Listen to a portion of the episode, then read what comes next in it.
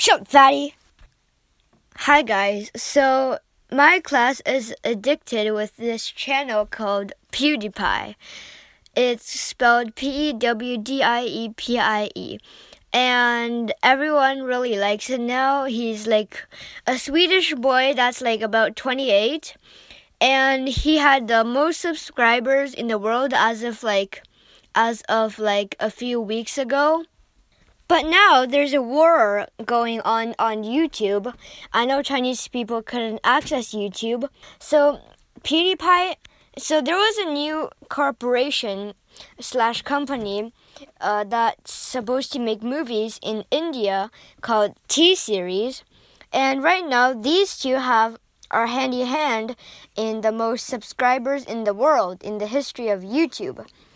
And right now they're like making songs to like abuse each other.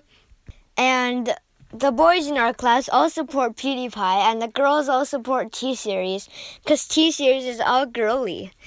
And the most popular PewDiePie is uh, Bitch Lasagna, and tomorrow I'm going to send you my version of Bitch Lasagna, and there's gonna be a lot of swearing, so just uh, don't mind it.